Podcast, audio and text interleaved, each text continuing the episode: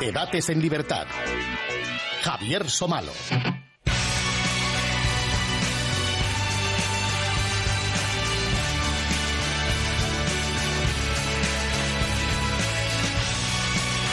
¿Qué tal amigos? Muy buenas noches y bienvenidos a Debates en Libertad. Se lo anunciábamos la semana pasada.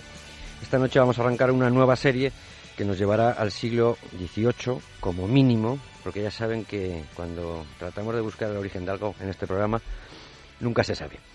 Bueno, parece aceptada como presunta lógica que la Revolución Francesa era necesaria para salvar el mundo y que el terror era necesario para salvar la Revolución Francesa. Algo así como que sin romper huevos no hay tortilla. Y como decía Carlos Semprún Maura, y en un artículo publicado en Libertad Digital, escolares y universitarios, como militantes, han mamado desde siempre la falsa evidencia de que cuanto más se mata, más revolucionario se es. Lo cierto es que la premisa, esta premisa siempre aparece cuando se hace el balance entre el antes y el después de la Revolución Francesa. Y el que hace anotaciones al margen de ese balance suele quedar eh, situado, pues, como defensor del absolutismo, de los privilegios del antiguo régimen. Los revolucionarios dotaron al ciudadano de derechos, pero solo el republicano era ciudadano. Ligaron los derechos a la soberanía nacional y crearon de forma automática al enemigo, levantando uno de los pilares que después veremos tantas veces sosteniendo sistemas totalitarios.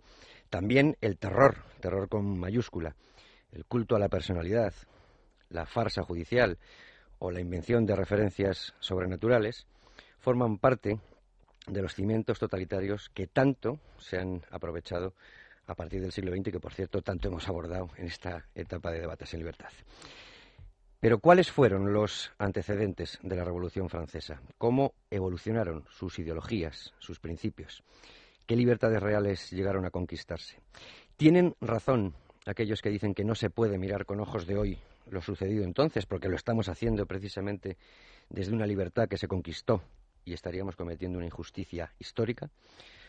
¿O tiene más razón, no sé si Mao, un general de Mao, o quién fue, luego lo pregunto aquí, que cuando le preguntaron qué opinión tenía de la Revolución Francesa respondió algo así que todavía es pronto para pronunciarse o es demasiado pronto para pronunciarse?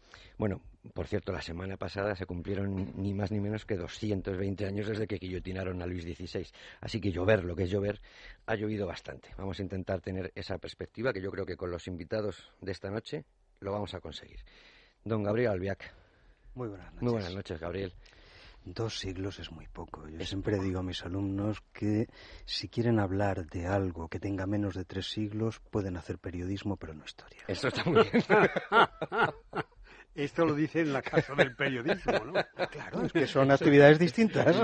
en, una crisis últimamente por portadas del diario El País y estas cosas eh, curiosas. Es la inmediatez. Gracias, Gabriel, por venir esta noche y gracias, lo quiero decir, por eh, aunque no vengas, a ayudarnos mucho a, encontrar a personas y a encontrar argumentos y libros y el apoyo que nos das eh, Debates y Libertad desde la sombra. Hoy no, hoy aquí dando es un la placer cara. inmenso. Muchas gracias, Gabriel. Y el que se reía era Pedro Schwarz. Muy buenas noches. Buenas noches. Que también esto de la historia le gusta mucho. Me gusta. Me gusta, y que además, lo siento, pero eh, no se va a escapar hoy sin responderme algo sobre la economía que había durante la Revolución Francesa. Ya la estaba pensando porque veo que tengo aquí a dos especialistas y se puede hacer dos cosas para hacerlo bien, o subirse en el hombro de los gigantes que me precedieron, como dijo Newton, o salir por un caminito de un lado y ser original. A lo mejor me tengo que escapar. Ah, pues eso es estupendo. Pero yo en cuanto vi María Antonieta Madame Déficit, digo, esto se lo tengo que preguntar a Esbar seguro, porque me tiene que decir algo. Y nos acompaña también José Miguel Serrano Ruiz Calderón. Muy buenas noches, José Miguel. Que ya le habrán leído también en, Libertad Digital. Es director académico del Instituto de Estudios Bursátiles y profesor de Filosofía del Derecho de la Universidad Complutense de Madrid. Además, miembro del Comité Asesor de Bioética. Muy buenas noches. Muy buenas y muchas gracias por estar con nosotros. Vale. usted, Gabriel Agradezco, soy miembro del Comité Sin Crítica, que estos días está está muy de moda. De Gabriel aquí y de Pedro, que alguien me va a pedir el currículum, pues no, porque necesito tiempo para hacer el debate. Entonces, si me lío a decir cosas suyas, al final no me da, no me da tiempo a nada. Luis Fernando Quintero vendrá luego, no lo echen de menos, porque tiene bastantes. Hoy no tenemos que resumir el capítulo anterior, aunque alguno podría hacerlo y ligarlo con este, pero bueno. Eh, vendrá luego con preguntas de oyentes que las han hecho a través de, bastantes eh, medios y que algunas son muy interesantes. Por cierto, la primera la hizo uno de los invitados del programa anterior cuando hablábamos de, Israel y después la formularemos aquí. Eh, son pocos, 200 años, es, verdad, pero mm, ¿a dónde nos tenemos que remontar mm, para ver un antecedente claro eh, de la Revolución Francesa. Quiero decir, siempre se habla de la ruptura con el antiguo régimen. Yo no sé si está claro lo que fue, lo que significó el antiguo régimen y qué influencias hubo. También se habla siempre de la muy poco anterior Revolución Americana. Mira, yo, si, si, me permites, pues yo, yo tengo mis vicios propios. Yo me dedico a la, filosofía, a la historia de la filosofía. Entonces, permitiendo también que vaya un poco por el lado de mi vicio, que es el que es el lado mm, de eh, la génesis, la peculiar génesis de, las palabras. Y yo lo primero que sí querría insistir es sobre la no, la no existencia de precedente eh, para la palabra revolución en el sentido en el que pasa a ser hegemónica a partir de 1789. Para la palabra revolucionario, no la no existencia equivalente, sino sencillamente la no existencia del término. Y para el verbo revolucionar, la no existencia de ese término en los diccionarios con anterioridad al año 1794. Eh, eh, es, yo pienso, relevante el eh, efectuar ese, ese, ese, tipo de matices, que es el que yo traté de seguir en, mi diccionario de adioses, porque indica hasta qué punto el acontecimiento genera su propia lengua, lo cual significa genera sus propios dioses, lo cual significa genera su propio espacio eh, simbólico y hace dificilísimo retrotraerlo a otro tipo de usos. Mira, cuando Hobbes utiliza eh, el término revolución, lo hace al final del Leviatán, justo en la última página del Leviatán, y como recordaréis lo que indica revolución en Hobbes es el retorno al punto de partida, que es naturalmente lo que significa en cualquier diccionario de la época. Cualquier diccionario, incluido el primer diccionario de la Academia Española, el diccionario de autoridades, da como primer uso el zodiacal. Eh, a continuación, el astronómico, el geométrico y muy de pasada al final dice eh, algunas alteraciones por metáfora. Eh, quizá eh, el primer síntoma, y no entro todavía a valorarlo, sino solo a describirlo, de hasta qué punto lo que se vive entre 1789 y 1794, pero la revolución son cinco años, ¿eh? lo de después es otra cosa. Lo que se vive entre 1789 y 1794, hasta qué punto se percibe a sí mismo como sin precedente que se ve obligado a forjar una lengua nueva.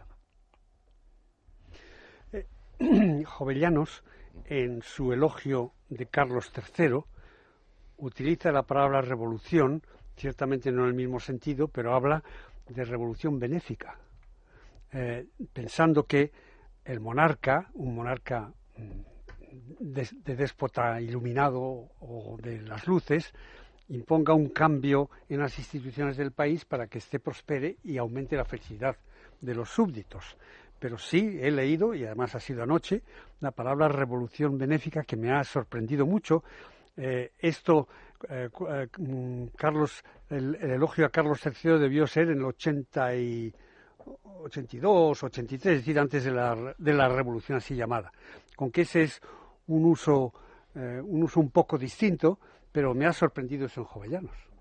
El, el escoliasta colombiano Nicolás Gómez Dávila muy antirevolucionario, muy, sí, muy reaccionario exactamente, se denomina a sí mismo reaccionario auténtico, tiene un escolio que, que leía el otro día, me hacía gracia porque dice eh, algo así como que la primera revolución se produjo cuando a un imbécil se le ocurrió que el derecho se podía inventar.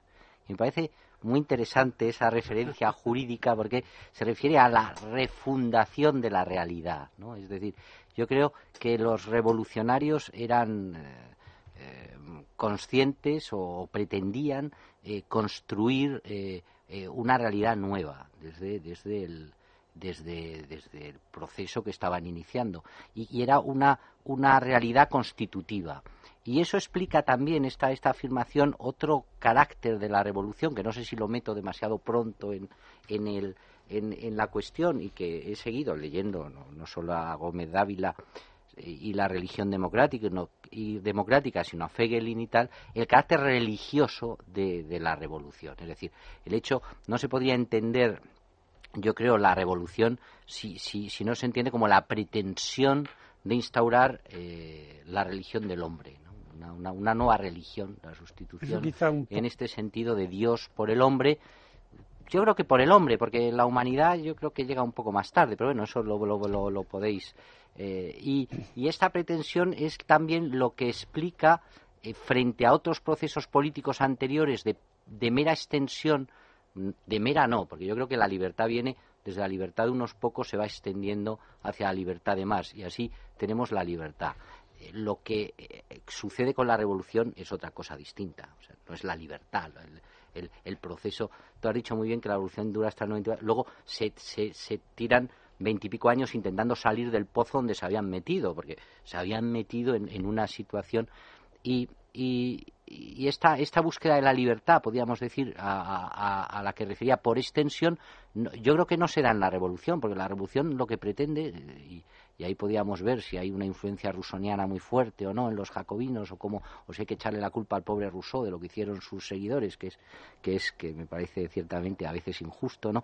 La revolución lo que pretende es instaurar una realidad completamente nueva, donde se explica eso que tú has dicho muy bien al principio, y que si no, quizá la gente no lo entiende que es que la revolución no solo inventa el genocidio, en la Vendée se ha mencionado, pero otros genocidios, genocidios lingüísticos incluso en, en, Francia, ¿no? Eh, dentro de Francia, sino, eh, sino que, inventa el, deseo de crear un ciudadano nuevo, pero no un ciudadano, y ahí vendría también la diferencia con el mundo antiguo, eh, todo, todo el discurso platónico y eh, del hombre del hombre del hombre bueno que surge en la polis buena estos tipos quieren producir un hombre nuevo y lo quieren producir y ya ahí dejo dejo de hablar mediante el terror que eso ya es un poco lo que, que ha dicho José Miguel Serrano varias cosas se me sugieren. Una es que el libro que ha coincidido o el autor que ha coincidido que hemos traído a este programa que es François Furet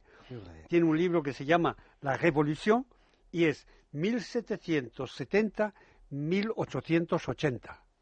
Eso sí que es una longue durée. Sí, eso sí. Eh, y es verdad que hasta 1880 u 89 el símbolo ya del establecimiento de los principios, por así decirlo, burgueses revolucionarios es la Torre Eiffel, que se crea para celebrar, que crean los eh, los, republicanos para celebrar el centenario de la primera revolución. Y cuando uno la gente ve la Torre Eiffel como turista y tal, hay, no hay que olvidar que es un símbolo del triunfo de la, de la revolución.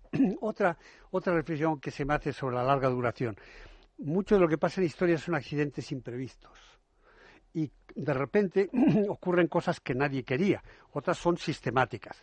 Pero el pensamiento de los grandes filósofos, los grandes filósofos, eh, que se pone como precedente del pensamiento de la doctrina de los revolucionarios, ellos, Voltaire, entre otros, pero muchos otros, eh, eh, y el propio Jovellanos que he citado antes, eran partidarios de una monarquía absoluta limitada por las leyes y pretendían que el gran monarca que fuese pues Federico de Prusia o la reina Catalina de Rusia fuese la que hiciera la revolución desde arriba, no lo llamaba la revolución, la transformación y la difusión de las luces.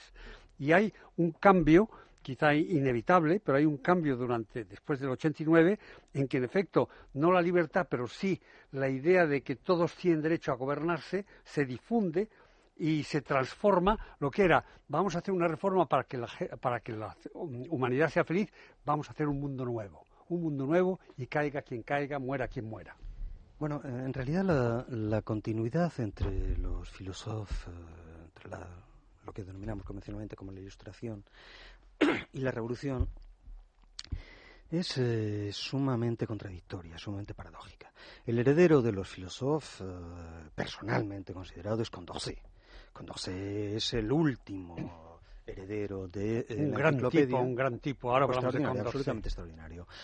Condorcet es, por cierto, el primero, precisamente, que señala como el ¿cómo decir?, la imbricación filológica de la revolución. ¿Por qué se pasa del concepto clásico de miedo al concepto revolucionario de terror y cuáles son las características paradójicas de ese tema? Pero bueno, eh, vuelvo sobre Condorcet.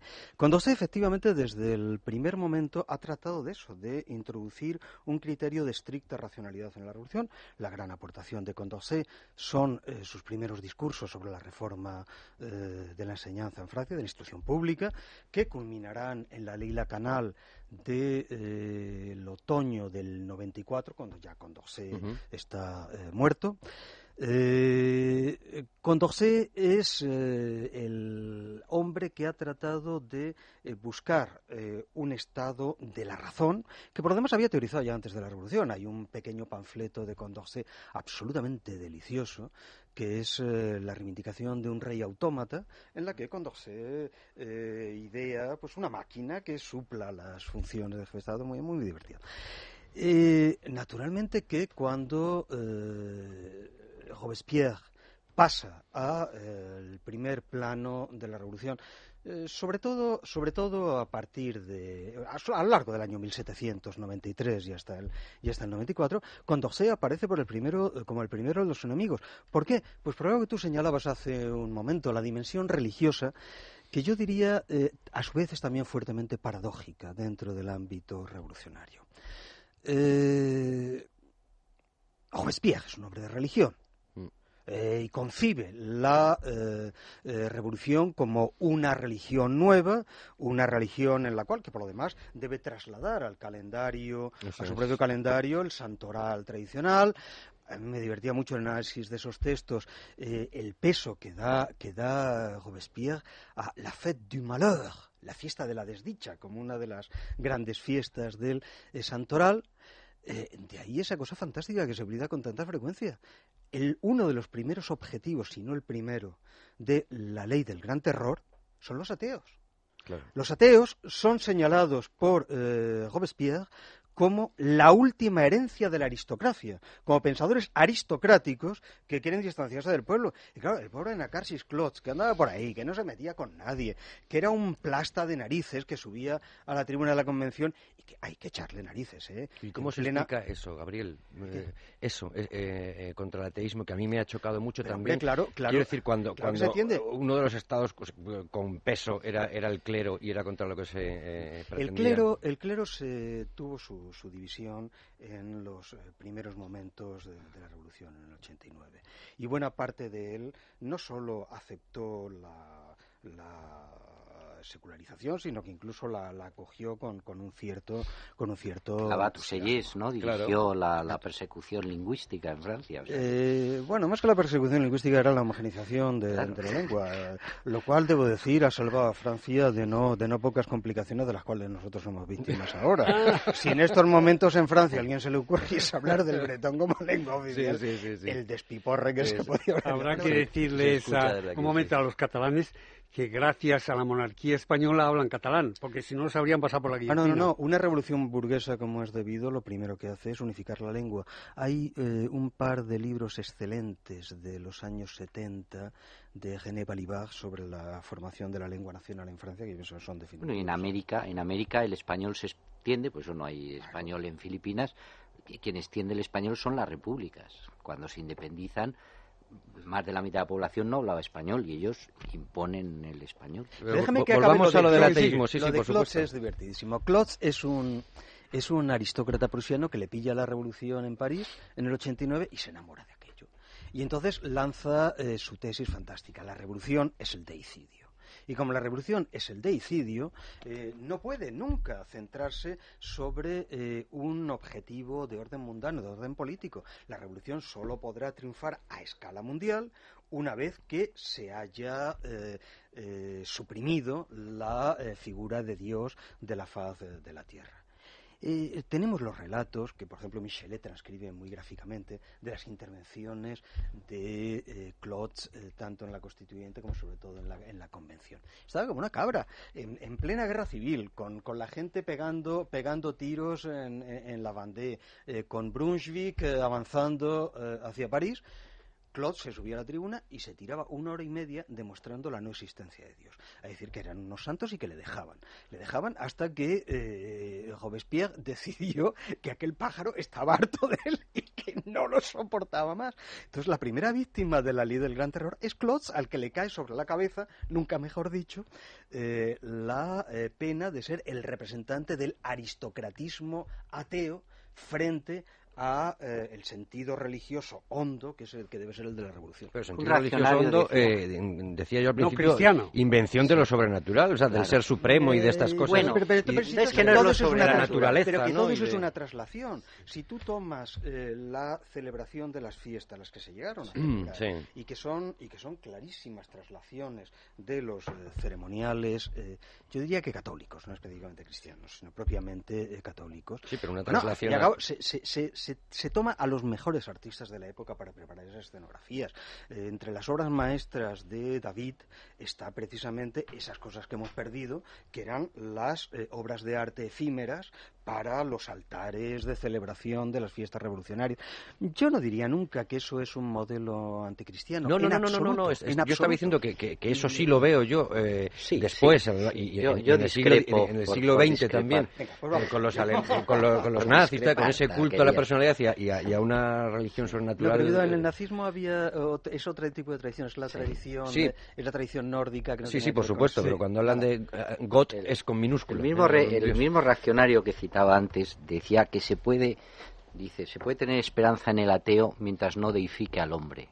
Entonces, el, pues, eh, se puede entender mucho la, la, la, revolución de muchas formas, pero una de las formas de entenderla, yo no sé, es una clave interpretación, a lo mejor no es tan cierta, pero resulta eh, sugerente, es que, claro, eh, la cuestión no es solo quitar a Dios, ¿no? porque Claro, la eliminación de Dios eh, crea, crea un problema eh, bastante grande en, en, la realidad y de hecho nunca se la ha sustituido totalmente, sino que la sustitución debe ser deificar al hombre, es decir, construir al hombre. Ahora, ¿qué hombre tienes que, que deificar?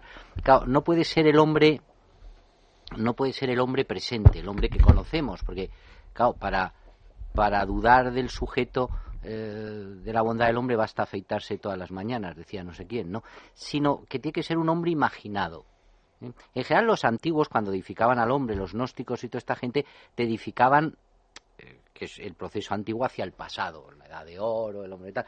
Pero claro, los revolucionarios edifican el hombre que va a surgir de la revolución y realmente es esa es la, la yo creo la la, acción que realizan. Y por otro lado, eh, yo eh, metería en este proceso eh, jacobino y ahí de, la construcción de la nueva de los que revolución. yo tengo una tesis completamente absurda en ese sentido que, que será completamente arbitraria. Yo creo que a Robespierre le matan no porque se reúnen todos y, y, le pierden el miedo, le tienen tanto miedo que deciden matarlo, sino porque les obliga a aquella terrible procesión eh, que consideran ridícula. Y eso y eso se lo se que esa es la tesis de Michelet sí sí por cuando supuesto describe cómo eh, Robespierre va avanzando cada vez a rápido a paso más rápido respecto a los otros los, otros tienen que, seguir corriendo detrás de él y dice en ese momento uno percibe ya la escena de eh, la liquidación pero algo tuvo que ver Teresita Cabarrús. Sí sí Teresita Cabarrús, hija del que fue el fundador del entonces Banco de San Carlos, eh, se educó en Francia, el Cabarrús era un mercader francés, pero ella se educó en Francia y era, aparte monísima, cantaba muy bien, tenía una guitarra, tocaba la guitarra estupendamente y fue el amante del revolucionario de Burdeos, ¿no? Y cuando estaban en la cárcel, cuando estaban en la cárcel los dos, eh, ella fue la que le dijo a su amante que había que acabar con Robespierre, con que algo hay de la gente que estaba siendo encarcelada y que no quería aguantar el es, que la... Es cierto, y eso sí vale la pena estudiarlo, hasta qué punto en el medio de Robespierre, en los últimos meses, y en particular en las últimas semanas, porque fue un vértigo, fue toda una velocidad escalofriante, hay una especie de pulsión suicida marcadísima y eh, marcadísima. Eh, no hay más que eh, atender a lo que es la última eh, noche en prisión de eh, Saint-Just. Saint-Just tenía sus tropas en, la, en las afueras de París, controlaba completamente el ejército en ese momento. Durante la noche sus hombres entran hasta la cárcel y dicen, oye, que estamos ahí, te sacamos ahora mismo, damos el golpe de Estado y se acabó. Y se acabó. Y Saint-Just dice, no, ni siquiera da una explicación. No vuelve a hablar. Es lo último, dice, no. Naturalmente, sí eh, si eh, uno atiende a las, a las notas póstumas de Saint-Just, uno sí percibe eso. La idea de Saint-Just de que llegado al fracaso de la revolución es preferible el suicidio a la supervivencia por encima de la revolución, que antes de asistir a la muerte de la, de la revolución uno debe morir. Eso lo dice con toda claridad. Eh, un revolucionario no muere en la cama. Antes me daría la muerte que asistir a la caída de la revolución. En la noche anterior a su ejecución, Saint-Just pudo tomar pa París simplemente diciendo a sus hombres ahora. Uh -huh. Controlaba todo. Saint-Just es un personaje del que hablaréis muy fácilmente, más fácilmente que yo, muy interesante, porque era hermosísimo, guapísimo. Y era, como hemos visto algunas veces en unas películas sobre el nazismo, es el rubio guapo implacable al que se ve que se va transformando y se hace cruel en su misma belleza. Pero cuidado con las metáforas porque al sí. mismo tiempo eh, Saint-Just es quien entre los revolucionarios, sin comparación posible con ningún otro, más eh, traza una frontera implacable entre el ámbito de lo público y lo privado. Absolutamente esencial, que de haber Ajá. sido respetada en aquel momento es. hubiese podido evitar eh, una parte importante de la tragedia. Sí. Eh, la vida privada es el templo sagrado del ciudadano, dice literalmente, no os atreváis a tocarla. Eh, toda la idea de Saint-Just de que el Estado debe permanecer al margen de la intervención en ese ámbito de lo privado es probablemente de los elementos más innovadores del, pensamiento de esa época, sin entrar en un aspecto puramente técnico que eh, quien eh, lo, lo, entenderá perfectamente será Clausewitz. Eh, la concepción moderna del ejército se la inventa un chaval de 25 años llamado Saint-Just. Sí. No, no, a mí ahí me interesa en esto lo, la dificultad de mantener la distinción entre cualquier ámbito público y privado en unos sujetos que realmente eh, necesitan un hombre nuevo para que realice el sueño revolucionario. Es decir, eh, ellos, sobre todo los jacobinos, con, con, con, con sentido más claro, eh, claro, porque una cosa es la idea republicana clásica y Harrington y a eso le podemos dar todas las vueltas que queráis y ahora luego le dio el ataque a este que hemos sufrido aquí hasta recientemente, ¿no? Que se decía republicanista, ¿no? Como se llama este Zapatero, lo que fuera. Pero una cosa es eso. Cualquier cosa. Claro, claro. Sí, Hablemos sí, de cosas. el esto, claro, por eso. Pero otra cosa es esta necesidad de que de que el, el, el, la nueva realidad necesita un hombre completamente nuevo y que este hombre nuevo eh, va a ser tiene que ser fabricado y va a ser fabricado mediante, eh, por un lado, la educación de aquellos polvos vienen estos lodos, toda discusión sobre la educación y no la instrucción que tanto debate ha provocado recientemente viene de allí, ¿no? Porque, claro, eh, todo viene es, de allí. Estadísticamente, estadísticamente la revolución puso un retroceso en la alfabetización en Francia porque crea unos problemas tremendos. Sí, pero fíjate que la concepción revolucionaria precisamente es la contraria a la que mantiene ahora mismo la, la, la izquierda europea. Eh, lo que Condorcet eh, teoriza en el 80 y el, no, eh, el 89 y el 90 es precisamente una instrucción pública extraordinariamente selectiva y que no entre para nada en el ámbito de la educación. Es más, hay uno de los discursos en los que dice abiertamente un Estado que pretendiese educar a eh, sus ciudadanos, a los hijos de sus ciudadanos, sería un Estado que habría acabado con la libertad. Pero la tendencia, pero y, la tendencia y, y, jacobina, es que, eh, es la expulsión es que de los maestros, la claro, sustitución, los combates que, tuvieron que con el jacobinismo, con en el jacobinismo claro. la dualidad era muy claro. fuerte. Pero fíjate que incluso en pleno, en pleno 1794, durante los momentos más duros del terror, Cuando eh, la Canal, ya después del terror, es septiembre, si no recuerdo mal, cuando la Canal presenta la primera ley de instrucción pública, la que da origen a las escuelas eh, normales superiores, eh, que empieza con un pasaje hermosísimo que dice, recordad ciudadanos que en la época en que las más terribles tempestades arrasaban a la República, la muerte reinaba por todas partes, hubo un pequeño grupo de hombres que se mantuvo impávido, firme y al, margen de todo lo que sucedía para elaborar esta ley. Bueno, eh, la ley precisamente... Bonito pasaje, muy bueno, hermoso. Eh, esa ley precisamente lo que plantea es la implantación estricta del modelo Condorcet, es decir, una selección brutal en eh, la eh, eh, decir, en la captación de los más competentes, una no atribución en ámbito de educación eh, una enseñanza básica al alcance de todos, pero a continuación eh, una enseñanza de alto nivel, de ahí nacen las escuelas normales, aunque su definitiva tipificación será ya de 1848. Eh, es decir, todo lo contrario a lo que ahora se nos está vendiendo. la instrucción, pero yo creo que la instrucción por el Estado, llamada como se quiera, se traduce y solo así se explica todos los debates, sobre todo franceses, ¿no? que que, se, que es esto, se explica en la asunción por el Estado de la necesidad de formar ciudadanos. Esa es mi impresión también como elemento eh, solo, solo, solo, solo en parte. Es cierto que sobre todo en la segunda mitad del siglo XIX, pero estamos ya mucho más tarde, efectivamente se plantea ese problema de la eh, incompatibilidad entre modelos educativos y que yo creo que se llega a una solución bastante sensata de 1905. ¿Sabes que cuando visitó eh, Ratzinger Francia hace dos o tres años, bueno, pues allí los debates se hacen en serio, no como se hicieron aquí con una especie de anticlericalismo ridículo y saber de qué se hablaba. Lo primero que dijo Ratzinger en el discurso de bienvenida, como respuesta al discurso de bienvenida de Sarkozy, fue que lo mejor que le ha sucedido a la Iglesia de Francia en el siglo XX ha sido la ley de 1905. Caramba. ¿Os imagináis o no? Es la ley de separación. No. Bueno, hay... No, no, no. yo querría... El texto lo puedes, el texto lo puedes encontrar en la web del Vaticano. Es, muy francófilo, es muy francófilo Ratzinger, pero Bueno, hay, una cosa que nos está ocurriendo, que nos está ocurriendo en este debate, como ocurre siempre que se habla de la Revolución Francesa, que es la fascinación con el terror, con Robespierre, con esos pocos años nada, pocos años que van del 92 al 94, ¿no? Ese es, entonces, todo, miramos hacia ese punto.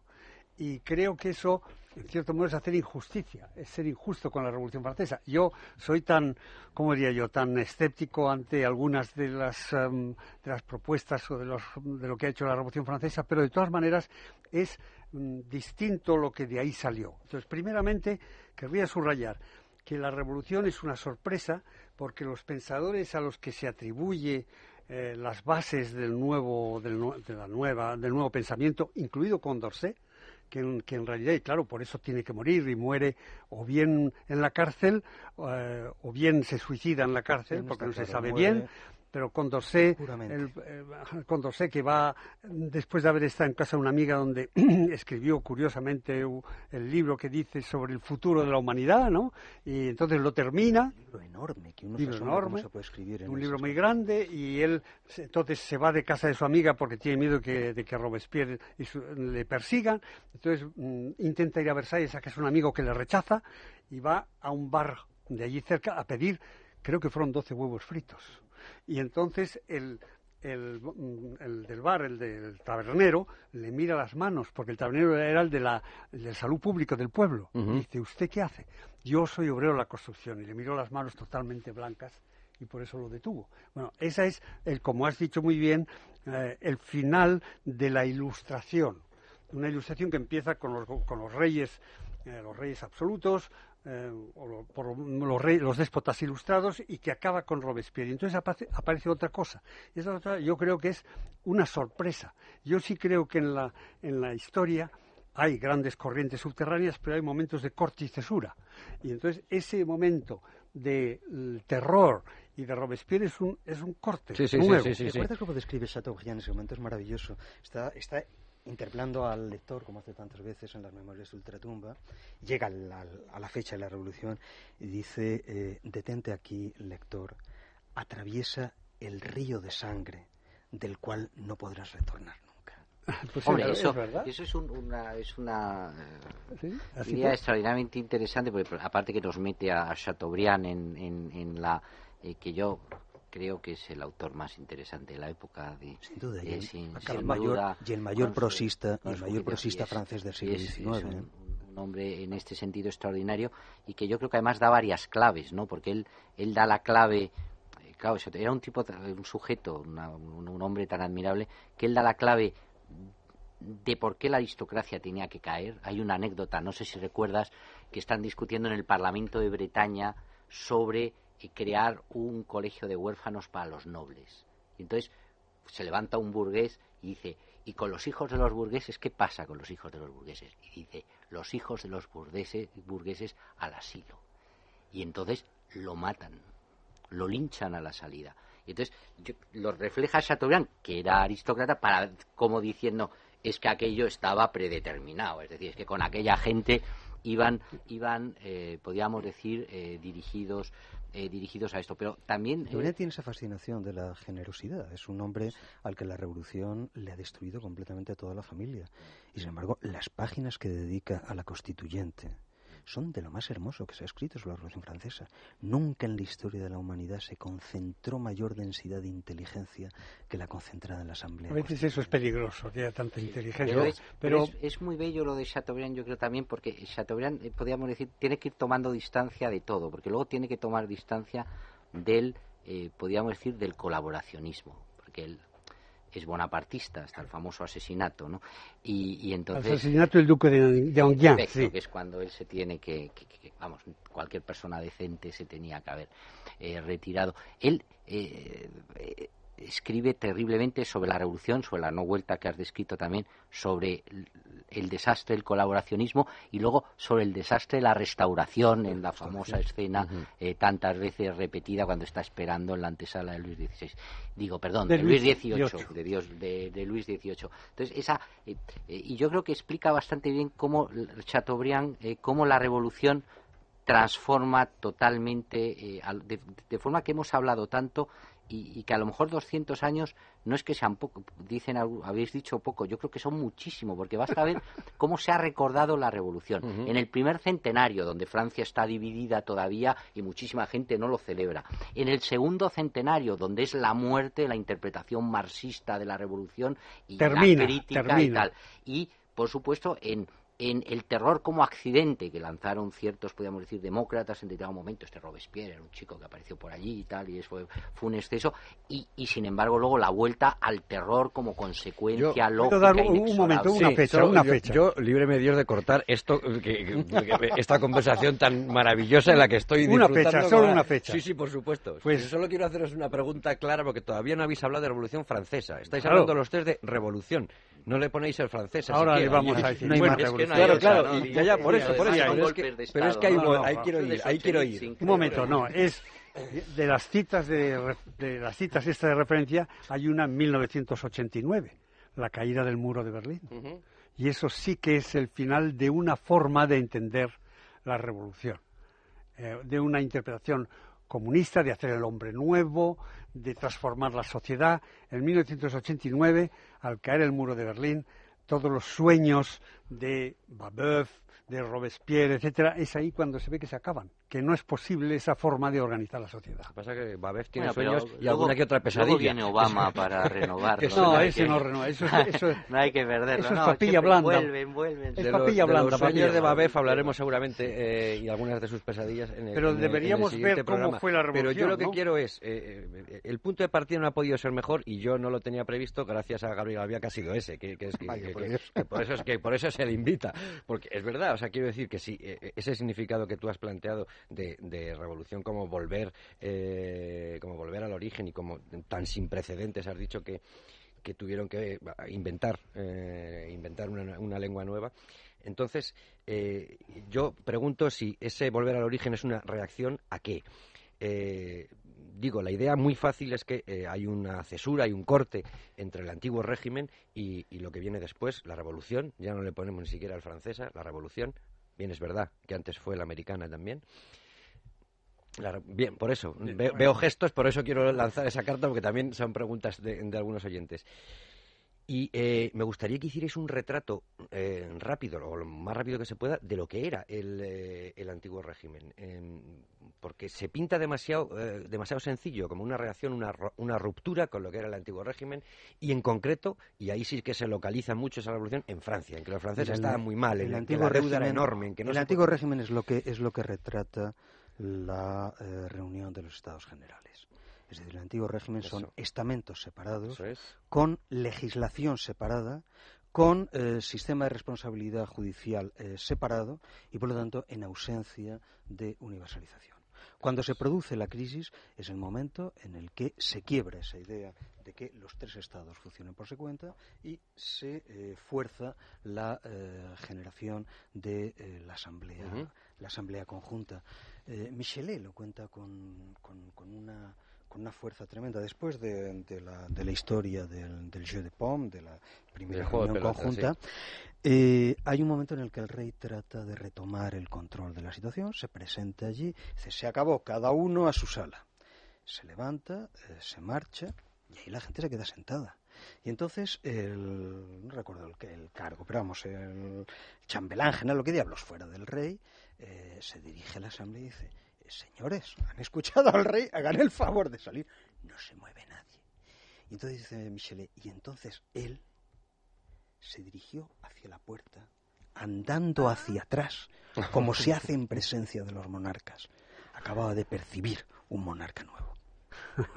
Eh, está muy bien cuando los historiadores no, no hacen literatura, sino que utilizan la imaginación literaria para hacer historia, que eso es muy extraordinario. Pero vamos, vamos a ver qué, eh, qué, qué momentos son estos de la, de la revolución. Es cierto, primero, hay varios antiguos regímenes. ¿no? Es- El de Francia tiene sus características. Unas características, una base económica muy difícil porque todo el, el desarrollo industrial francés está basado en la dirección de la monarquía y en la protección y eso tiene un fin, cosa que no está ocurriendo, aunque hay desarrollo, hay protección del monarca, pero en el Reino Unido mm, el monarca y el parlamento están uno contra otro y no se consigue hacer monopolios, aquello es distinto y es un régimen antiguo distinto que va evolucionando. El de, el de España también es diferente y no digamos el de Italia, es decir, el cada uno y sí que hay que centrarse en el francés. Entonces en Francia ocurre algo que muchas veces es el preludio de una revolución. Las revoluciones o el cambio de la gente que gobierna un país, o bien es porque pierden una guerra, o bien es porque hay un hambre terrible. Claro.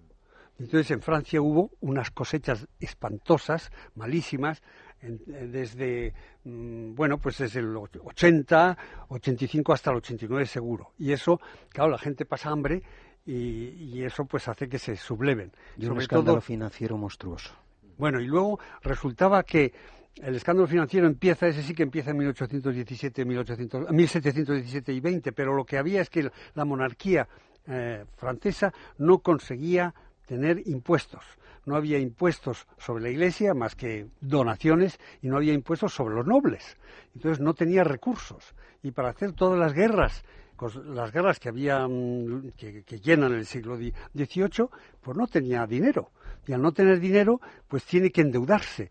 Y esa deuda hay que pagarla y hace que el sistema financiero fiscal francés no funcione y eso se añade al hambre.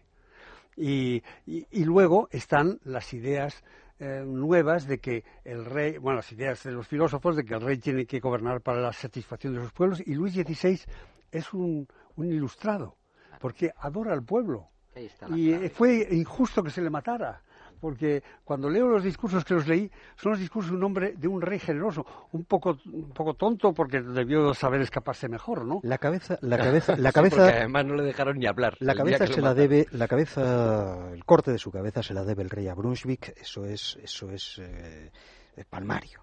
La torpeza de eh, Brunswick en el verano del 92. En el momento de la invasión por parte de eh, las tropas eh, antirrevolucionarias de Francia, de eh, publicar ese comunicado de julio del 92, en el que afirma que ejecutará a toda autoridad a la que se encuentre en su camino, que no habrá más pena que la pena de muerte para eh, todo soldado del ejército republicano, para todo alcalde eh, republicano en los pueblos, que será ejecutada la totalidad de la asamblea y que no se dejará en París vivo a nadie que haya cuestionado el poder real, eso, perdona, era un envite que solo admitía dos posibilidades. O Brunswick ganaba y decapitaba realmente a media Francia, o Brunswick perdía y Luis XVI había perdido la cabeza. Bueno, es que XVI se podía haber escapado. y, como le vieron, como el posadero vio en el Luis de Oro que le dieron la, el, perfil de Luis XVI, que era marcadísimo, marcadísimo. con esa y tal, pues la verdad es que lo hice. Iba con los peluqueros de la reina María Antonieta en un gran carruaje, en fin. Sí, pero lo que estoy viendo ahora es a la entrada de las tropas, a la entrada de las tropas de Brunswick. Hay que decir que, por, no ser, por no, ser maniqueo, simplemente para acabar, que es que realmente en el punto en el que sitúa Brunswick la confrontación, era un punto exterminista ganase quien ganase, no había... No había Decías del punto, del punto no, de vista yo no le quería quitar importancia, y menos delante de un economista. No, no, uy, los economistas... Evidentemente del hambre, que, que, que es como tantas hambres hubo en el, en el esto, ni, ni, ni, mucho menos a, la situación del Estado francés muy endeudado, que, bueno, había recurrido varias veces durante el 18 ya a desamortizaciones. No había impuestos sobre los bienes de la Iglesia, pero cada dos por tres, eh, pues Carlos III agarró toda la pasta para construir la, la la torre no acabada de la Catedral de Málaga para pagar eh, la guerra en América. Quiere decir que los reyes también tenían sus, sus, procedimientos en el 18 muy inferiores, evidentemente, a los que se crean después, porque yo no sé qué, qué cantidad eh, recaudaba el supuesto Estado en el siglo XVIII. Claro, es que no recaudaba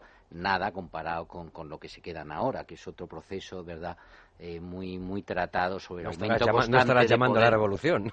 Bueno, no, lo que estoy diciendo es que, claro, que la, acumulación, que la acumulación del poder tras la revolución en esa interpretación tan eh, tan clásica de, si no me equivoco, Bertrand de Juvenel, ¿verdad? Ese es un proceso eh, increíble, ¿no? Respecto a esto. Pero a mí me interesa, hay una anécdota, vuelvo a Solzhenitsyn, porque aunque lo ruso no fue una revolución, pero ellos creían que estaban haciendo la revolución francesa, luego dice que dice en determinado momento que el régimen zarista estaba acabado en el momento en que un oficial de la guardia no le daba la mano por desprecio a un oficial de la policía de la, vamos, de cómo se llamará. ¿Por qué? Porque, claro, y, ahí está el punto que tú has centrado también de Luis XVI. Es que no querían o no podían, no tenían los medios de defender el antiguo régimen porque sencillamente ellos ya no eran hombres del antiguo régimen. Es decir, pero por eso es tan cruel, podríamos decir, el proceso revolucionario al final, porque matan a los que no valdrían, no, debían matar. A unos sujetos que en el fondo, salvo excepciones, estaban de acuerdo. Estaban de acuerdo, porque porque en efecto hay gente que no, pero la mayor parte que no es gente, la gente más inteligente, podríamos decir, como Joseph de Mestre y compañía, son gente que, que realmente se construyen su no después, o sea, son reaccionarios. Y la reacción es siempre a la revolución, es decir, no la revolución no es una reacción contra nada, es la reacción lo que, lo que reacciona frente... Por cierto que los primeros contrarrevolucionarios en la época no se les llama contrarrevolucionarios, se les llama revolucionarios. Mm. Cuando eh, pues se refiere a las tropas que están avanzando hacia París, habla de las tropas revolucionarias. Hombre, desde esa óptica... pero, esta, esa imagen de, del régimen que ya ha perdido, podríamos decir, la batalla ideológica, y ahí hay un juego con la palabra ideología que está muy tratado, ¿no? Como ideología en el 18 es un término positivo y cómo a partir de, de Demestre se convierte en un, en un término negativo, porque Demestre dice esto, la ideología es la de los revolucionarios, claro. Eh, la victoria ideológica marcaba completamente, podríamos decir, las cartas del juego y es lo que permite a Luis XVI decir a los suizos no tiréis contra el pueblo y en cambio permite a un sujeto que no estaba nada convertido, que era Fernando VII, asomarse ahí a la, al balconado del, del, Palacio Real y decía aquellos que se escapan, aquellos tal, y dirigía las cargas de, de la caballería. Bueno, es que esto de Luis XVI, es que tenemos que hacer una, tenemos que hacer una brevísima pausa. Acuérdate, Pedro, de lo que de lo que vas a contar y ya además Luis Fernando Quintero nos va a hacer algunas preguntas y yo más. Lo que pasa es que no les quiero interrumpir. Volvemos en un instante.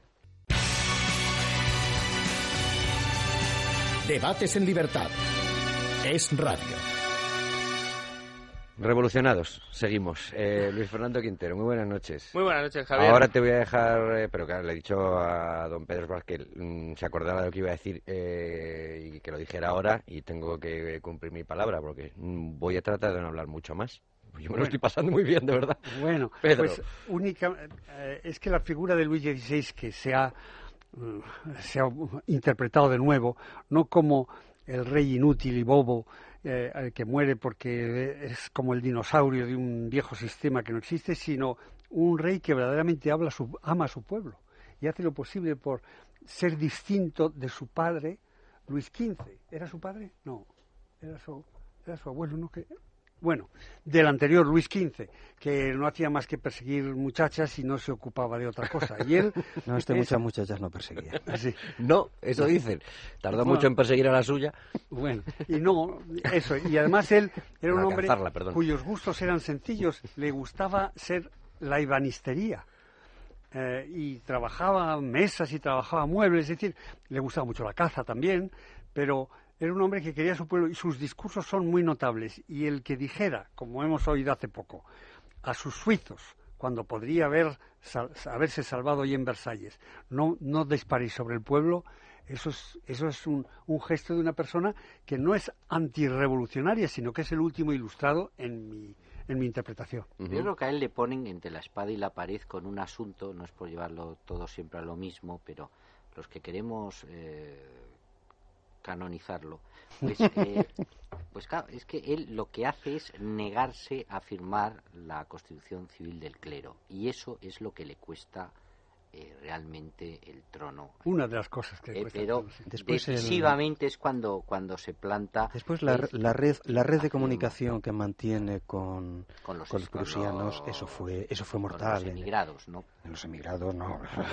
en fin eh, eso fue mortal para él Pero hubo naturalmente. en, muchas en el momento en el momento en que la documentación sale a la luz eso es eh, yo creo que eso si delito de alta traición cedido- en, en- si él- en cualquier Si él legislación hubiera no había manera de en ese punto, que yo creo que es lo que le crea a él un problema de conciencia, realmente firmar eso. Le crea como, como hubo muchos refractarios en el clero, en efecto, la mayoría, podríamos decir, lo que se llamó luego chaqueteó, ¿no? A diferencia de otros cleros en otras sí. persecuciones. empezando por el obispo de París Sí, ¿eh? pero No- en cambio hubo un sector muy eh, notable que, eh, que se negó y resistió. Y entonces ahí hay un, un proceso. Y, y yo creo que si él hubiera cedido en Y ese vale la punto- pena que demos una referencia, porque realmente quienes no lo hayan leído vale la pena que lo lean, el maravilloso texto de Georges Bernanos, eh, Ah. el diálogo de Carmelitas. Lo digo porque normalmente es más fácil que nuestros oyentes hayan visto la película, pero la película no se ajusta eh, al guion, al guion de Bernanos, eh, que, que- que fue hecho como guion para cine, pero que no se llegó a rodar. La que se rodó fue una versión muy modificada. Y realmente es un texto eh, sublime, tanto desde el punto de vista histórico como sobre todo desde el punto de vista teológico. Desde el punto de vista teológico es un texto prodigioso. Es que además la revolución, claro, lo que intenta, dices, ¿qué, intenta la revolución en este aspecto, por ejemplo?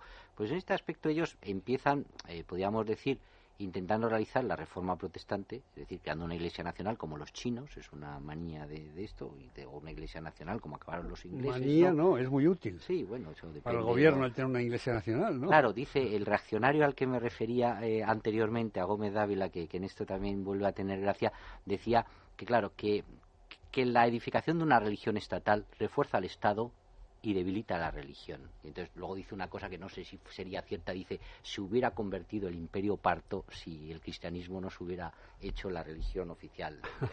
Una butad que dice con cierta su gracia, gracia. pero explica muy bien por qué los reyes se convierten, porque la mayor parte de la gente cree que estos Clodoveo y esta gente se convierten porque de repente eh, reciben la gracia sí. y no está tan claro. Y muy aficionados este, a la teología tampoco ellos intentan, empiezan intentando hacer todavía, podríamos decir, la, revo- la revolución protestante, pero enseguida, como hemos visto con Robespierre y tal, lo que intentan es crear, eh, podríamos decir, la nueva religión, la, la religión del hombre, pero una religión, porque eh, Rousseau había dejado marcado eh, en unos textos complejísimos, porque Rousseau era muy complejo, era muy contradictorio, eh, la idea de la religión civil, en su reconstrucción del mundo pasado.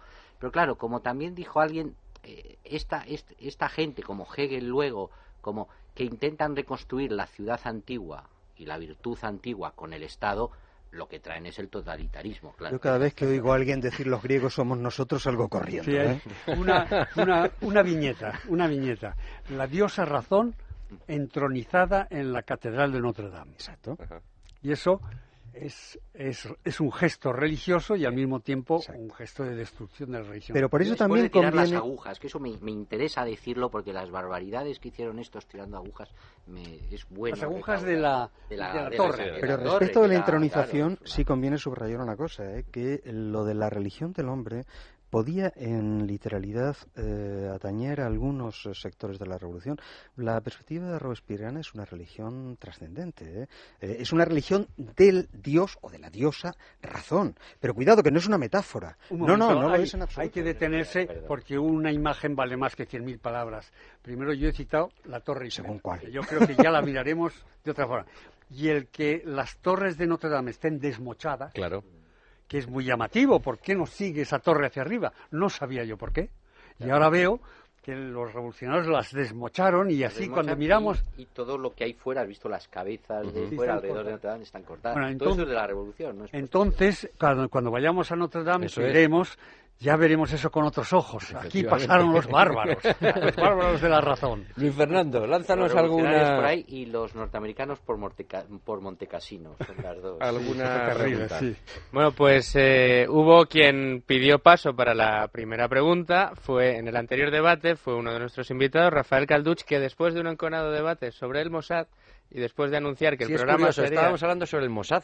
Eh, eh, que, que hubo un debate en los tres últimos minutos de estos que dices, vaya, si me llego a enterar, monto un programa sobre el Mossad. que bueno, y, y es verdad, la- lanzó una pregunta que yo no sé si Sí, la podemos. Adelantamos el tema y entonces don Rafael Calduch dijo esto. ¿Me, me ya- permite sí, ya sí, que lance la primera Sí, sí, pregunta? cómo no. venga, así? venga. La apuntaré Eh, para la semana que viene. ¿Fue realmente, verdaderamente francesa la Revolución Francesa? Buena, buena pregunta. Pues mira. Pues. Eh, es que no sé exactamente lo que quiere preguntar. Evidentemente en París en ese momento había cantidad de personas que no provenían, que no eran franceses. Pero el acontecimiento sí fue francés, claro. Hemos citado antes a Klotz, que, que era prusiano, eh, el, el americano, como, por Dios, el, La, la Fayette era francés. la fallita francesa, no, no, no, no, pero el, el americano que es uno de los de los de los ejes de la, de la Revolución Francesa. Ay, por No, Dios. sí. el- ah, Bueno. me acordaré dentro de un rato. Eh, había gente- se refería a, al- a- a las raíces, a las influencias Sería que podía haber No, no. a las influencias anteriores que, que, que- que pudiera haber y que fueron necesarias, o sea, de necesario concurso para esa revolución en, en Ah, Francia. oh, por Dios. sí. Thomas Paine. Ah, Thomas Paine, sí. Pero, mm, pero bueno, yo creo que sí fue muy francés y, y es algo que ocurrió en Francia y ocurrió en París. Habría que decir que fue parisina, Sí. aunque también ocurrió en otras de las grandes ciudades con oposición del, del pueblo campesino, especialmente en Bretaña. Con que yo, había muchas Francias entonces.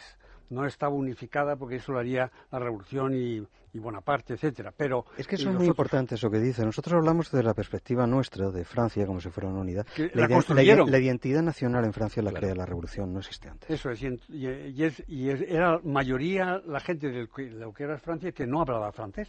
Entonces, entonces se podía incluso hablar de una revolución de París y las grandes ciudades.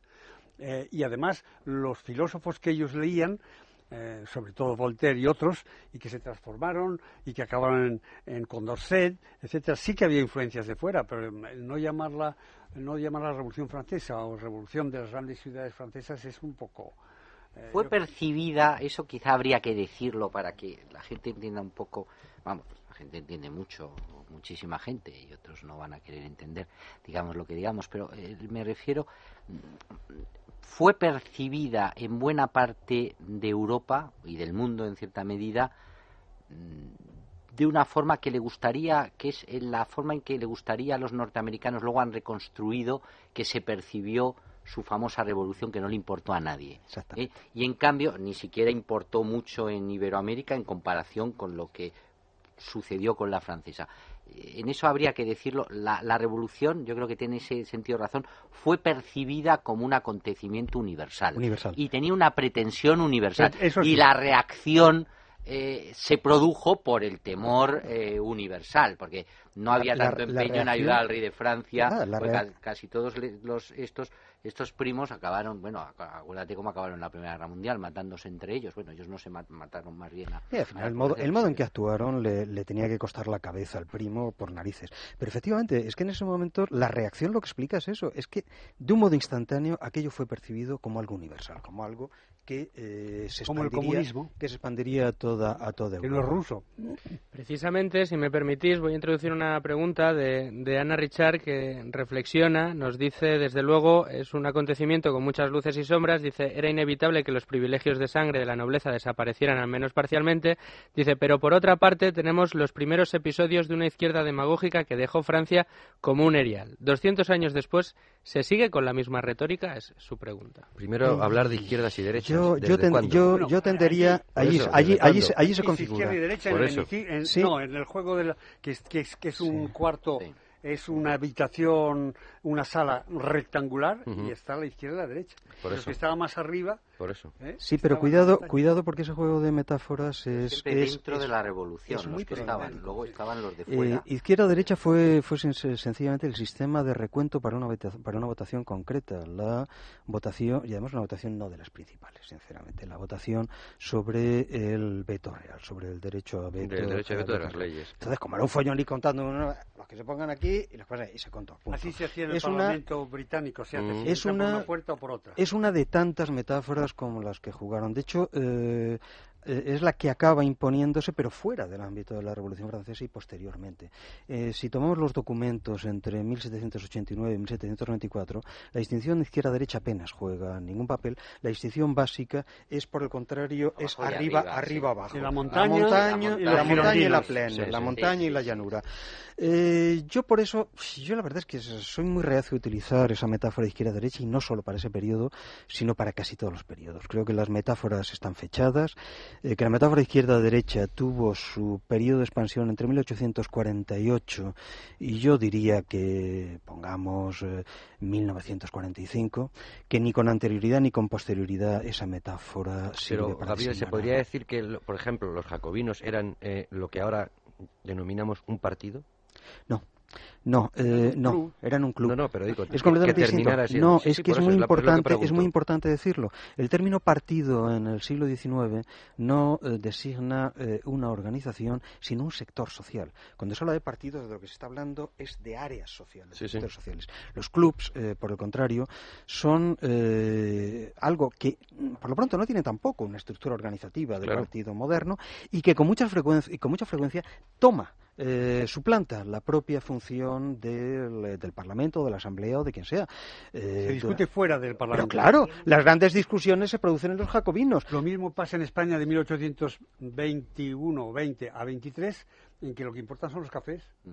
El café de Malta y tal, aquí en Habría que, que vincular un poco el partido en el sentido, vamos a ver, la definición clásica del partido, podríamos decir, procede de un, en este caso un reaccionario, voy a citar a un conservador para que no se diga, que es de Burke, ¿no? que dice qué cosa más normal que los diputados que quieren apoyar un determinado gobierno se reúnan y se apoyen. Esa es la visión eh, brita- eh, podríamos decir británica y casi anglosajona, aunque luego cambia en Estados Unidos enseguida el asunto y tal. La idea del club sí se parece en cierto sentido al partido en el sentido de que agrupa a un grupo de, de, de diputados, eh, pero que a su vez agitan hacia el exterior. Pero claro, esto de utilizar gente agitando hacia el exterior eh, bandas viene de Roma, vamos, de Roma y de antes, supongo que ya lo hacían los babilonios. o que en un momento determinado pueden decidir Claro. por presión cuál de los órganos representativos prime sobre el otro. Claro. Porque naturalmente en lo que sucede... O aterrorizar a la en- Cámara. claro, en lo que sucede en las vísperas del, del terror no se puede entender absolutamente nada si no se tiene en cuenta la apuesta mayoritaria de los jacobinos por la comuna frente a la asamblea. Es la comuna, es, es el, es el ayuntamiento de, de París en el que en ese momento toma Pero ¿dónde residían las ideologías? Uf, cuidado con el término ideología. Bueno, Cuidado con las el término ideas. ideología porque si Hablemos no- de Las las ideas. Las ideas. Bien, las ideas. Las ideas eh, se desarrollaban fundamentalmente en las asambleas de club.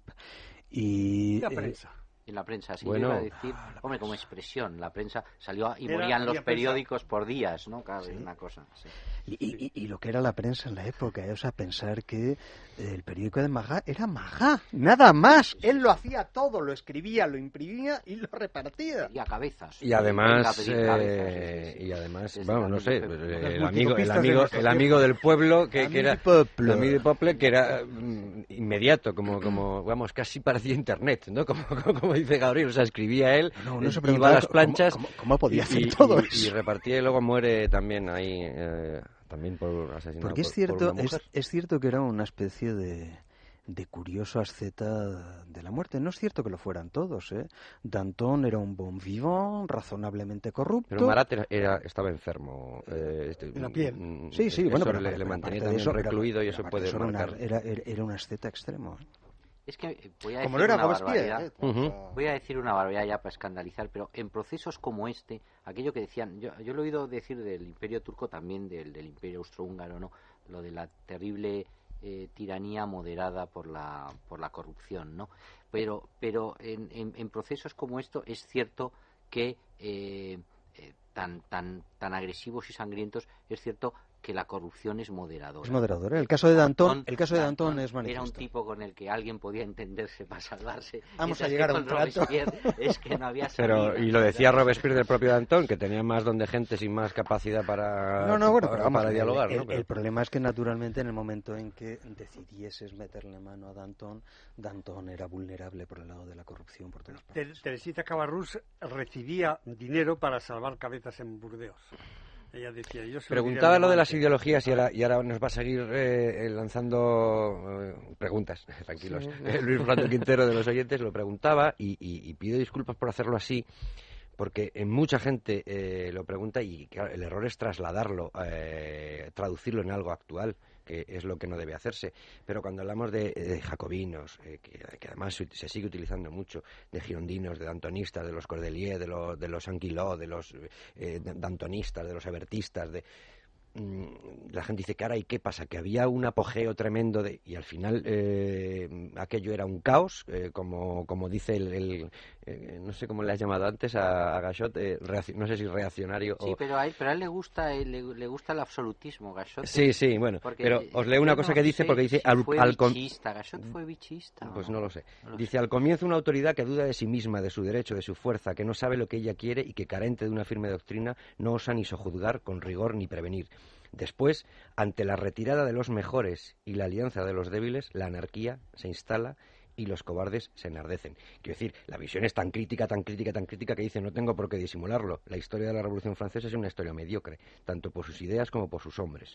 No es grande más que por la majestad presente de la muerte. Sí, lo que, pasa, por- lo que pasa es que hay, hay un planteamiento bastante arbitrario al respecto. No es cierto que a medida en que, que se fuese entrando en el terror, ni que se produjese una primacía de los mediocres sobre los brillantes, es completamente falso. De hecho, hay un, estallido de brillantez. Malraux lo, decri- lo describe maravillosamente en su pequeño ensayo sobre, sobre Saint-Just. Esa- esas criaturas que tienen entre, entre, entre 23 y 27 años que eh, ponen en pie eh, todas las condiciones de lo que luego será el, el imperio. Vamos a ser serios. Es impensable que una Francia en el caos pudiese construir en meses un ejército en condiciones de hacer frente a toda Europa. Yo lo apuntaba antes, solo hace un crío de 25 años. Yo es la movilización, la capacidad yo de movilización Mm. que no tenían los demás países Claro. eh, Claro. ni Pueblo en por asomo, ni por asomo, ¿no?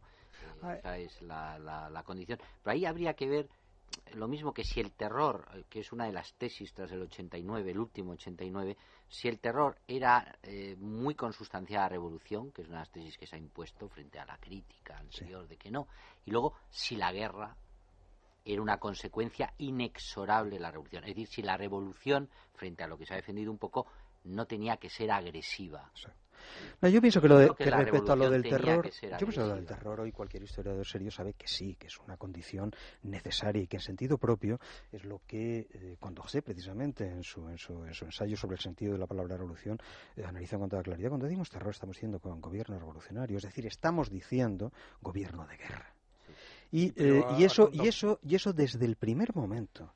Eh, recordad que antes de la legislación del, del, eh, gran miedo, del ¿no? terror hay el gran miedo. pero el gran miedo anticipa todo eso. Si tú lees si tú lees los textos de André Chenier son anteriores al terror que será el que acabará con él pero ya están describiendo lo que es el esquema El gran miedo. Mm, Al hablar de la Revolución Francesa, hay primeramente un intento de hacer una constitución como la británica, que es la de 1791, con el veto, esto me lo ha recordado, la discusión del veto del rey.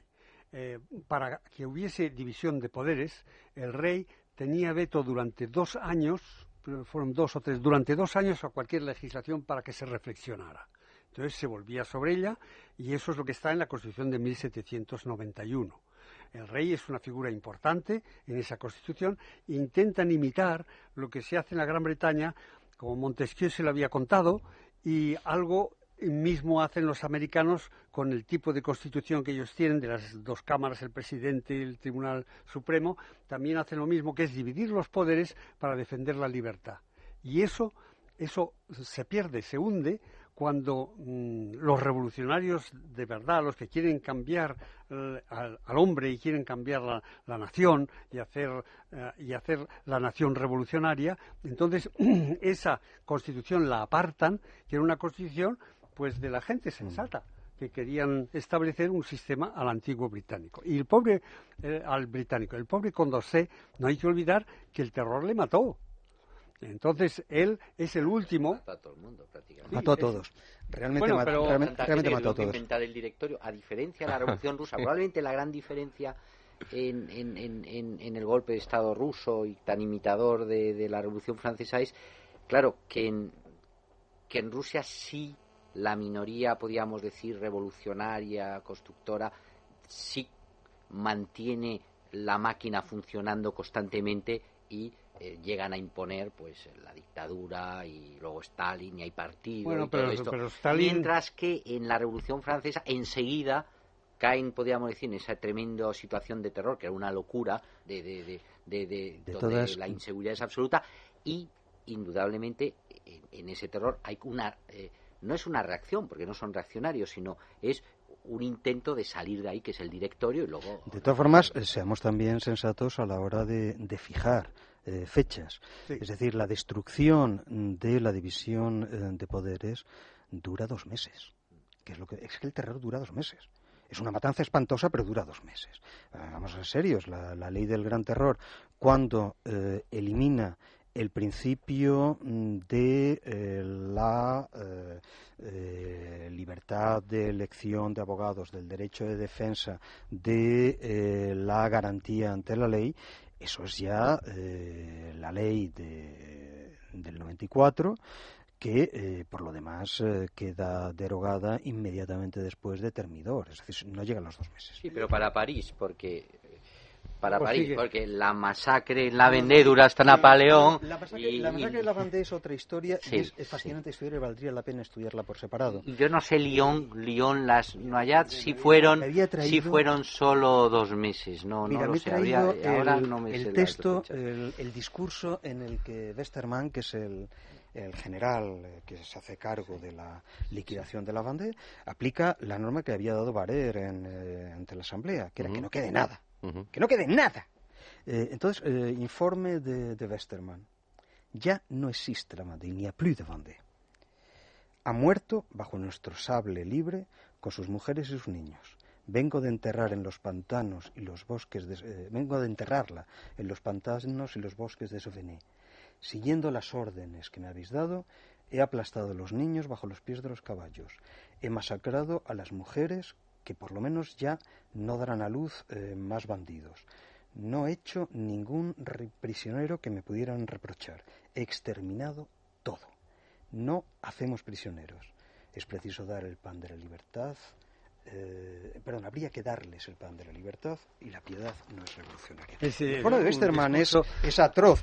Es interesantísimo porque es el primer experimento de facto de eh, un exterminio militar de masa. Yo no utilizaría el término genocidio porque no es del mismo del mismo nivel ni, de sobre todo de la misma ni de la misma clasificación que lo que se inicia a partir de la represión de los armenios, que es cuando realmente se puede utilizar por primera vez el término. Sí, sí, bueno, pero ah, se ha usado el término, bueno, es una, matanza ideológica, ciertamente. Bueno, si pudiéramos volver al, antiguo régimen y cómo se acabó y qué es lo que se puso en su sitio, aparte del, de este fascinante episodio del terror y luego de las guerras eh, revolucionarias, es que el sistema de propiedad y de y de funcionamiento de la economía no estaba permitiendo que un país tan rico y tan capaz como Francia pudiese de repente eh, estallar y convertirse en el país más importante de Europa.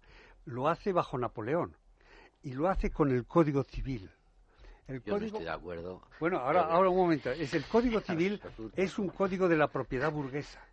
Y ha habido estudios, eh, naturalmente de economistas eh, descreídos, que hacen, que subrayan el hecho de que la revolución y la época napoleónica transformó la capacidad de creación de riqueza francesa porque bajo el antiguo régimen estaba, como hemos dicho antes, atada y maniatada. Y es verdad que Francia se convierte en un país de los más productivos y de los más ricos de, nuestro continente. Vamos a oír la contraria. En el, siglo XVIII, en el siglo XVIII, el país más importante de Europa es Francia. indiscutiblemente. Y las guerras napoleónicas le dan la hegemonía a Gran Bretaña. Esa sería mi lectura. La hegemonía política. Bueno, le dan lo que no no lo sé, le dan la hegemonía a Gran Bretaña. Es decir, yo no yo no sé hasta qué punto porque ya sé que bueno, hay una una cierta en efecto eh, se, se, pone en marcha un proceso, pero desde el punto de vista francés, si, si yo fuera un nacionalista francés, que no soy nacionalista de nada, pero es evidente que en el siglo XVIII no se puede discutir la preeminencia francesa y en el XIX se le discute. Y menos, y menos aún en, eh, en, el último tercio del siglo XVII. el gran siglo francés es el último tercio del XVII, mientras que justamente esos sí, los decenios que preceden a la Revolución son siglos de caída. Es una, es una visión política esta. Y si se me permite, volviendo a Condorcet, uno de mis héroes, porque eh, Condorcet fue, resumió la obra de Adam Smith de la riqueza de las naciones hay un resumen pequeño que después se tradujo al español y estuvo aquí medio escondido. Y su mujer, la hermosa Sofía, que era bellísima, eh, eh, tradujo la teoría de los sentimientos morales de Adam Smith. Es decir, que había una parte de los de los revolucionarios, los revolucionarios sobre todo los ilustrados, que pretendían transformar el sistema económico francés. Y ese sistema se transformó con el Código Civil. El Código Civil es una obra verdaderamente extraña. Mirad que detesto a Napoleón, pero es que no puedo más que admirarle porque él tomó gran parte en la redacción del Código Civil. Creo que era Flaubert el que decía que antes de escribir una novela leía el Código Civil francés para ver la hermosa prosa y los otros en España lo hemos hecho con el Código Civil español del 89 de 1889, porque está escrito en una prosa cuando se compara con las reformas que se han hecho ah, bueno, después, y como se ha escrito, que es que da pena. Yo aviso a los a los a, nuestros oyentes que no vayan al Código Civil, que busquen una edición, una edición antigua para que vayan ahora, se van a y el Código Civil de paso les recomendamos también que no utilicen el diccionario de la Academia actual, que utilicen el primero, el del siglo XVIII. Eso. Entonces el, el Código Civil francés establece la propiedad desde el cielo hasta el subsuelo y establece la división en el testamento con legítimas y eh, hace desaparecer la creación de, eh, de, primogenituras y de poder pasar toda, toda la riqueza a un solo hijo y eso divide naturalmente la propiedad. Se transforma el sistema económico no tanto por influencia de los británicos o de los americanos, no, no. Quien transforma el sistema económico en España también es el Código Civil francés. Y por eso podemos criticar la revolución, pero hizo algo que no ha hecho la revolución rusa. La revolución rusa mm, al final mató la capacidad productiva rusa. y en cambio estamos diciendo que la revolución francesa, en ese dejando a un lado el terror, que no sé si fue necesario o no, en ese código civil de la propiedad burguesa, somos hijos de ellos no solo hijos políticos, sino también hijos económicos. Pero si es que probablemente para un, para un historiador la, primera cautela que hay que tomar es la de evitar en absoluto el eh, criticar o aprobar. Las cosas suceden. Y una vez que suceden, hay que eh, tratar de establecer cuáles son las cadenas determinativas o las redes determinativas, para ser más exacto. Que, Yo puedo condenar a Stalin, eso. aunque sucediera. Sí, pero eso es una condena moral, no es un, no, es un análisis histórico. Eh, y menos derrotado en el 89. Sí, que sí, que sí. Que, eh, y yo puedo, puedo condenar a Pío IX, pero eso no me lleva a ningún Eh, habéis ganado, habéis ganado al condenado Pío Noveno. No, yo, yo no sé a, Qué, a, quién he ganado. La verdad es que a, estas alturas de la vida yo he perdido en todo.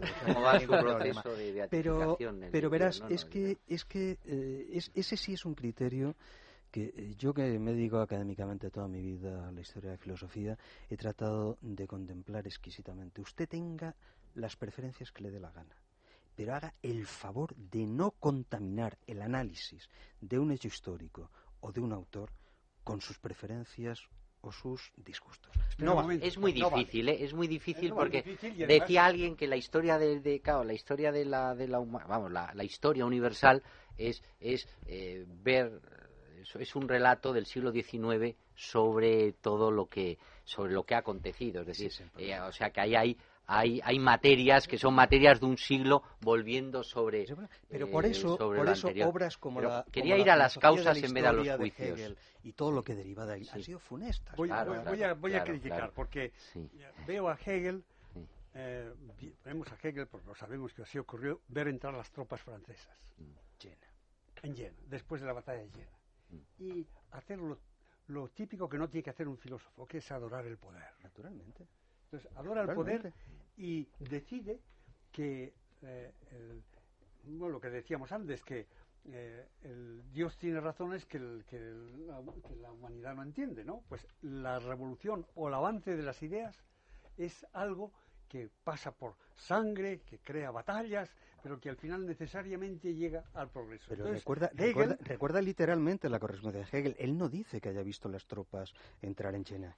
Él dice que ha visto al espíritu absoluto entrar a caballo en Jena. Bueno, Menos es mal, terrible. que, Es menos una- mal que se cruzó. Schopenhauer, que aunque nadie le hacía caso, y lo puso en su sitio, y lo puso Bueno, en El su socialismo sitio. clásico alemán es uno de los fenómenos más funestos que ha producido el pensamiento Estoy diciendo, bueno, pero mira, ¿Qué me estás haciendo crítica filosófica, ¿Qué vamos ¿qué a es hacer? esto? No, ¿Qué es esto? verás, no, ¿Eh? estoy, haci- estoy haciendo una crítica muy técnica. Eh, Hegel, Hegel, cuando habla de historia, ya sea de historia en general, ya sea de historia de la filosofía, no sabe lo que dice. No sabe se lo que nutre, dice, pero se ha nu- hecho no, mucho no, daño. escúchame, es lo que estoy diciendo justamente. Eh, porque eh, el gran Hegel, en historia de la filosofía y en historia en general, es un perfecto ignorante que se nutre de un par de manuales. Y eso produce unos resultados atroces. No, se nutre y los oscurece. Sí. Era Eugenio Dors el que le decía a su Una secretaria. broma, ¿no? Sí que decía. Sí, decía a su secretaria, ¿ha entendido usted lo que le he dictado? Sí, señor Dors, oscurezcámoslo. Mal asunto, si lo ha entendido, ¿no? Claro. Pero, eh, En el caso- en el caso de la lengua de Hegel, a ver, lo que quiero es alguna, ir Luis Fernando, a ver si por, por lo menos podemos contestar alguna reflexión más, es- o- y si no lo ven, pues eh, aunque ya nos queda poquito, pues porque si volvemos ahora a las causas, qué es Paramos. irreversible Mal- mal la. Revolución Francesa, que está relacionado con lo que él ha dicho, porque crea lo mismo que la Reforma Protestante, crea una clase de propietarios que antes de permitir que se vuelva... Claro, lo que no puede hacer Luis Esto es una XVIII... interpretación marxista. Bueno, eh, no, no, no, no, no, o sea, no, es al revés que la interpretación, es lo opuesto a la interpretación marxista, porque los marxistas dicen, los propietarios hacen la revolución, Bueno, y no y aquí sería- más La bien, la revolución revolución hace- crea unos Y no propietarios... sería conveniente que releyésemos a Marx en vez de hablar Claro. de los manualistas marxistas que son bastante bien, bien, tristes. bien. El lo el- los capítulos dedicados los capítulos dedicados por el libro primero del Capital al procedimiento de la acumulación originaria son probablemente lo mejor documentado y lo más brillante que se ha escrito en el siglo XIX, con diferencia años luz.